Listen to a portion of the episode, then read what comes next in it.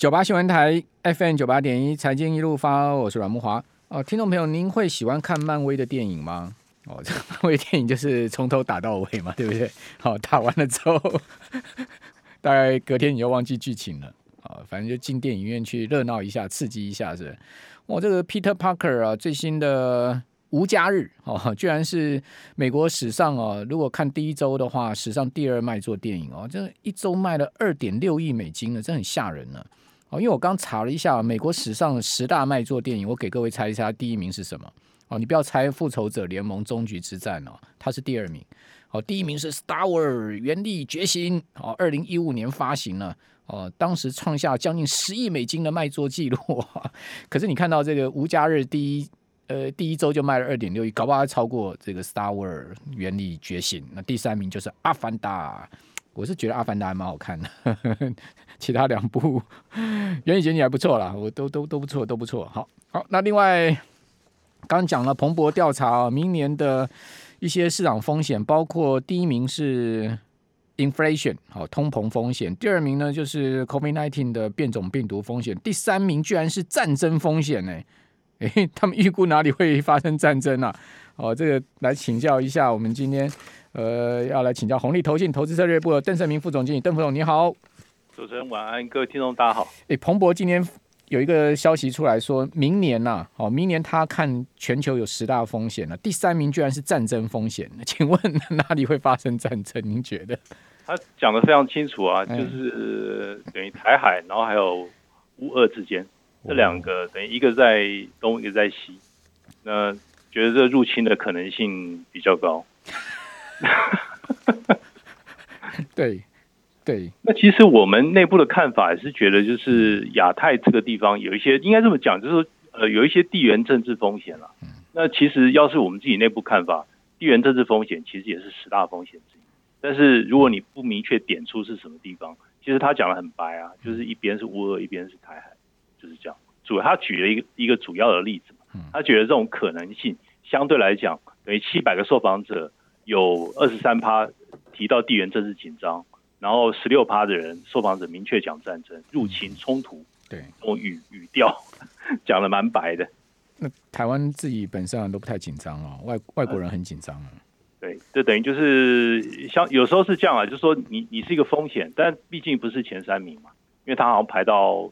排到第四，呃，排第三，好像是第三名。哎、欸，其实台湾还真露脸呢，哈，因为在彭博这个调查哦，他是访问了七百个受访者，哈，就 Market Life Global Survey 哈，这项调查啊，他访问了七百个受访者。第一名我们刚刚讲的是通膨嘛，这大家都能理解；第二个是疫病，这也大家理解；第三个是战争；第四个是联准会的风险。哦，第五名呢是中国大陆风险，中国风险。哦，第。第六呢是 policy error，就是政策错误风险。第七，您知道是哪里吗？第七是台湾呢，台湾风险。第八是俄罗斯风险，我们的风险比台湾的风险还排得比俄罗斯风险更高一阶。那又又有这个战争风险，又有台湾风险，可见台湾明年还蛮露脸的，是这样吗？好啊，这个调查听众听没有参考了，当然我个人也没什么没啥评论了，我只觉得说呢。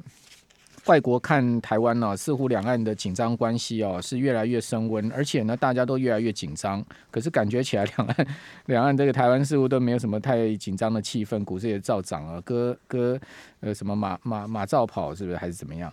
好，那另外在今天最新的消息就是西安封城的消息，邓总，您觉得西安西安封城这会有后续有多大影响吗？现在看起来感觉，呃，就中国那边，因为它是比较谨慎，因为中国是清零政策，呃，彻底执行，是算是亚洲执行最严厉的一个一个国家嘛，和地区。那本来台湾这边其实也是执行的比较，也是比较谨慎的。我哦，就是说，呃，明年可能是七三七加七加七嘛，这样子，等于是台商回流或是国外的旅客、国外的这个国民回国。那亚洲这边的话，现在比较开放的是新加坡和。那韩国、南韩嘛，那我觉得这个整个扩散率上升可能是不可逆的。但问题是，呃，我有看到一个报告，就是苏格兰、英国那边的报告，就是说，他现在这个重症率或者是他住院的，等于是过 overnight 的这个比例，好像差了非常非常多，然后低了低了大概四五成左右，跟 Delta 比较起来了，Omicron，然后它重症率是低了七成以上，然后但是它的扩散率却是十倍，等于就是说它的。症状不是那么严重，但问题是它非常的强强悍，它就是流传的速度非常快，而且刚好现在是凛冬，等于是冷天的时候，其实就容易有这种病毒的一个传染。所以相对而言，感觉上扩散率快，但是好像不是特别严重啦。就是你你实实际上好像感觉上也是反映在风险资产的一个的的一个影响上。虽然我们知道 Omicron 等于大家都会把变种病毒放在前五名，但问题是好像呃目前看来就是你这个呃 vaccine 啊，就是这个疫苗，感觉上好像似乎是好像也不是完全不可控嘛。等于就是说你你注意看注意一下，你戴口罩，然后你打疫苗，然后如果可以的话，尽量打第三剂。这个东西感觉各国也不是真的这么紧张啊，包含以美国为主。为首的这个国家打第三剂都有可能确诊突破性感染。像今天那个 CNBC 那主持人 Jim Cramer 他也宣布他确诊了嘛，而且他是打过第三剂啊，他是 Triple Shot，这第三剂都打了，好继续确诊。好，那明年到底哪一些市场看好？其实蛮。众说纷纭，有些人说新兴市场不看好哦，因为明年，呃，美国升息恐怕就是所谓的剪羊毛又要出来了。好，那另外一方面有人讲说，哦，今年跌的最深的市场恐怕是明年涨最多的，像今年牙牙股里面跌最深的是港股。好，说明年会不会港股又大复活？好，因为最近有一个消息说呢，十二月港股上市公司有将近九十家执行库藏股啊，像是呃药明生物啦、碧桂园啦、长和啦、哦平安好医生啦、小米啦、敏华控股啦、复兴国际啊，都执行了库藏股。我刚看了几档股票的股价，那个平安好医生真的是跌爆了，哇，这不可思议这样跌，那个八呃一八三三的平安好医生。哦，真的跌跌得非常可怕。港股，你说不要说啊，指数年初到现在跌了十几趴，很多股票都腰斩在腰斩呢。那港股明年看好吗？您觉得恒生指数？我我个人觉得哦，就亚太这边，等于虽然刚前面有讲到一些地缘紧张关系嘛，哈，那但是问题是亚太的股市明年企业盈余，因为等于是今年以开发国家以美国为首的国家，它已经涨很多了，而且它的它的一个基期是比较高的获利基期，所以。亚太的基期是比较低的，所以明年盈余反而超过全球平均值，所以这个低估，而且它今年价值又掉下来，等于它的估值又掉下来，所以我觉得比较有竞争力的亚太国家当然是和中国了，嗯，台湾肯定也是一部分。那你这个股权债权的契机其实都有，我个人是觉得有，虽然你是伴随着风险因素嘛提升嘛，但你可以看注意有一个数字哦，就是说呃恒生国际它的这个就 SSCEI 它的 call option call 的 option 哦。就是它的一个比例跟一个季度之前三个月之前，现在大增了二到两到三倍，等于就是你你虽然空的一个比例还是比较高，可是 call option 是大增呢，就是这个地方大增，其他地方都在减，像日经或是东证跟一个季度之前比，其实减了一半以上，几乎都没了，现现在现在变得非常少，但是就是这个区域是，我觉得这个部分有可能是 smart money，就是比如说是抄底的钱，对对对，smart money。那 smart 我记得在一两周之前应该还是在站在空方哦，是，但是越接近 Christmas，它反而是有点好，就是它把它空空有点回补回来，一样是这样。我我我倒真的觉得哦，明年可以注意港股哎，为什么？因为真的今年很多香港的一些好公司，或者说过去我们讲说知名的公司了，不要讲好公司，知名的公司哦，这个挂牌公司，他们股价真的跌得非常的非常的厉害哦。比如说刚刚讲到那个一八三三的平安好医生。今年年初的时候，平安好医生每股啊，好最高还曾经到在一百五十块港币左右啊。您知道它最近跌到多少吗？最近居然跌破三十块港币，可是你可以想见是怎么跌的吗？哦，我们一般讲这个一百五十块港币腰斩是七十五，七十五再腰斩，七十五再腰斩呢？哦，腰斩再腰斩呢？还要再打折啊？这平安好医生呢？哇，这真的是不可思议的跌。所以这样的跌法，怪不得公司派要出来实施库藏股嘛。那这样子是不是真的具备一个抄底的机会呢？以及哦，今年呃，邓副总要带来高盛对于市场的看法，哈，这个所谓的跨资产类别的看法。好，那呃，您您觉得呢？港股真的有这个抄底的价值吗？有些个股哈，或者是说有一整个大盘？你看，就是以恒生指数来讲哦，就是它大型股 blue chip 或者是。跟全球指数比，或者说恒生国际跟全球指数比，这两个指数分别年初至今，你知道折价多少吗？一个是折价了大概三成多，另外一个是折价了四四五成左右哦，折那么厉害，是折了非常非常厉害。等于就是说，你你以极其低的角度，假设它的经济展望是没有完蛋的话，就是说它还是有一定的底气在那个地方，然后政策又不不一定会，当然地产的风险或许会横梗到明年的一季一季初，我觉得有可能会延续。但问题是，如果是从这个角度去看，它真的是落后最多，等于就风险未纳指数现在当然是倾向稍微 risk off 一点，但问题是，你成长股滑落下来了，哪一边的成长股是不但滑落，而且还还已经就是人已经已经折了这么多，等于就是说，你现在钱如果外面钱还是这么多，虽然钱是慢慢要回收了，但是问题是，他们大陆那边在放水，他们现在基本上是步调是比较松的，嗯，所以你这样来讲的话，那些 smart money 我觉得是默默在减一一点一点在减。觉得应该是这样去看，或者是法人投资机构，连没有那么空了。连小米股价都腰斩哦，小米股价年初的时候三十六块港币哦，跌到现在跌到十八块。好，另外这个 BNT 代理那个复兴国际啊，哦年呃今年年初的时候十三块港币，现在跌到剩下不到八块啊。哦，这些都是要最近开始在执行库藏股的。就公司派开始买回股票了，哦，真的是跌得非常的严重哈，跌的个股的跌幅真的是非常的夸张哈。好，那这个当然也暴露出这个香港股市的风险了哈。我们这边休息一下，等下回到节目现场。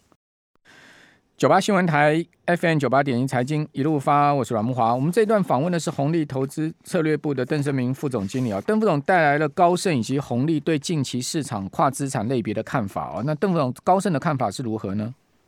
高盛它其实，比如说我我我，他们估明年哦，就是说，呃，企业获利、产业的获利来讲，还是能源啊，能源和物原物料，还是这两个哼哈二将。但是比较值得注意的就是，明年科技大概明年的获利，因为今年实在太好了，所以明年全部大家都打打个七折八折。嗯。那但是科技和工业顶多只有打七八折而已，像那个标普五百整体应该要打六折以上哦。换句话说。今年涨了非常多，明年获利没有那么高，相对来讲，你支撑的底气就就打了一个折下来。嗯哼。但是投资风格来讲的话，像那种周期性和必需性的消费，最近其实是有一点起来了。还有一点低配的就是低比较没有表现，年初至今一直如此。新兴市场一直一直落后于开发国家。嗯。那看起来的话，就是价值股的话，今年还不错。整体来讲，尤其是二三季之后，一直一直很稳健的在在在表现。但问题是它涨的速度很慢，相对来讲，一个成长股，成长股一个一个一个月里面可能就可以翻好几次，可是价值股真的就是慢慢的那个，慢慢的等于就是压着划水慢慢走，所以相对来讲是这个样。然后他们觉得就是明年看起来的话，等于就是你现在整体市市况哈，就是说股票和债券它的一个相关性并没有那种 rolling up，等于是说它还是负相关，所以看起来大盘的稳定度其实没有那么糟了。等于就是你虽然看到就是。前一阵子市场呃跌得比较凶哈，但其实还没有那么情况，并没有失控。那等于跨资产整个股票隐含波动率虽然是升高蛮多，尤其是过去一个月其实是升高很多，但是三个月的角度去看，好像又没有又没有呈现失控。还有一点就是现在布空单哈，整体空单还是布的比较多，然后多单跟上一个季度比较起来，两三个月之前比，现在多单其实都退潮了甚多。所以这个市场其实。还是蛮审慎的，并不是，并不是说哦，现在就是我就一面 一路做多，然后完全没有风险的一个考虑。嗯嗯。那整体看起来，周期性的股票，高盛的看法会胜出防御类股。然后次产业变动的话，周期性股票会胜出。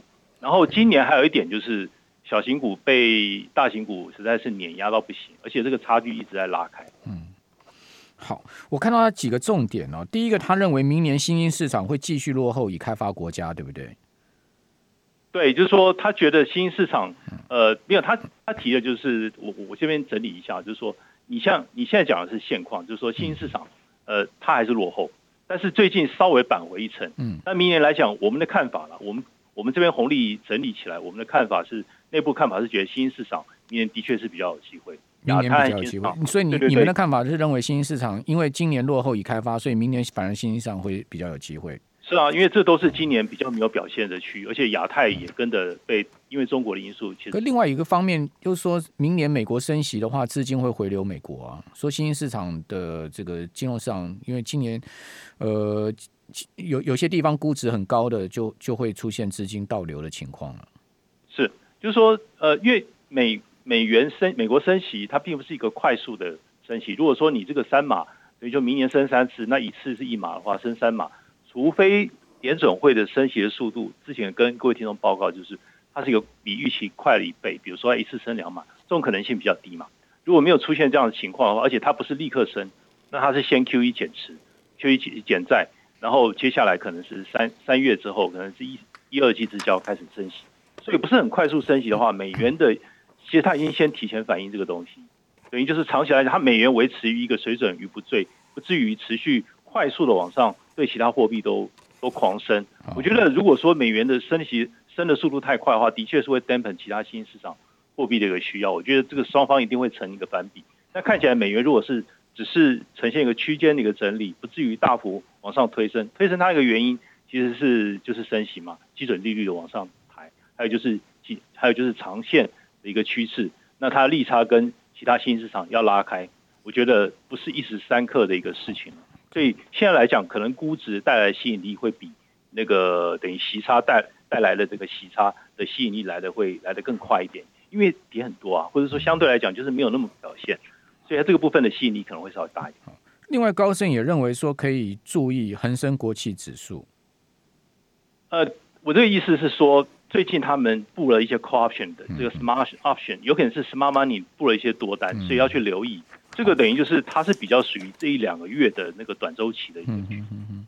短线上面，对，就是对对，短线它已经其实钱已经有在里面布，嗯，是 call option，这是最明显的，因为这是跟。两三个月之前去相比，它是成长了至少两倍以上。好，那你们的建议会是什么？红利的现阶段的建议？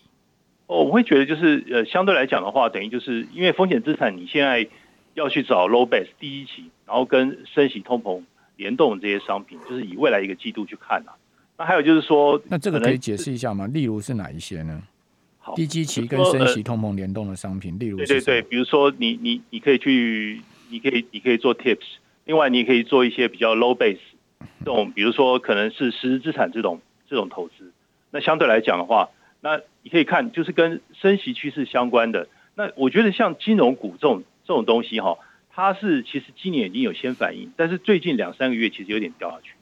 等于就是，当然它还是在名单之内哈。那这种投资我觉得要去要去注意。那另外一个低阶低基期的就是亚太，亚太的股和债，我觉得是基期就是低。那另外一个就是说，可能这个股市轮动会持续轮动。那这种基期角度，新兴市场其实也是另外一个表现落后。我觉得有机会吸引比较大的一个目光啊。但如果说你是很在乎那种品质哦，quality，就是说我我一定要很稳健，就是说相对来讲要要要更 有 promising 的可能性。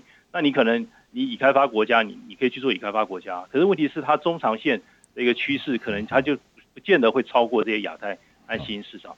它相对来讲就是已经涨得比较多，每资产类别配置可能要稍微留意一下。其实美国金融股最近跌很多，欸，你看花旗银行的股价已经从八十块美金跌到六十块了。对，它它年呃年初的时候是从去年底四十块美金涨到八十，涨到六月嘛，正好涨到年中，从年中之后就一路跌，跌到最近呢跌到剩下六十，所以刚刚好把这个上涨的呃跌掉一半呢，对。对，就是应该是最就是最近的两两个月两个月的一个时间。对啊，最近跌很凶啊，美国的。对，但是问题是金融你要相对相对那种就是 staple 就是必需性消费，它今年因为它的那个家底甚厚了，等于是年初到现在整个涨势是是很很不错的。那它其实还是有维持住。有有人请教您这个黄金的看法？黄金哦，如果说因为黄金这个趋势，假设你是认为通膨是。持续上去的话，那你可能不太适合，不太适合做黄金。但问题是，通膨如果说明年可能一季、二季之交，通膨假设短期有机会见顶，慢慢下来的话，那或许黄金届时会相对来讲会比较、比较、比较有机会。相对是这样，因为它这个东西等于就是这种状况的话，等于是它还是比较持那种宽松货币政策，会会去对它的一个金价会有一些波及。而且你美元金价又重新站回一一千八嘞，一创一个月新高了。最近这两天，对，相对来讲的话，就是它很吃这种宽松的货币政策。相对来讲，而且你如果其他地区哈，就是说现在有一些快钱，你可以去期待，或者说它的一个 base 或者是它的估值是其实比较有吸引力的话，不见得那那些呃热情。谢谢，谢谢。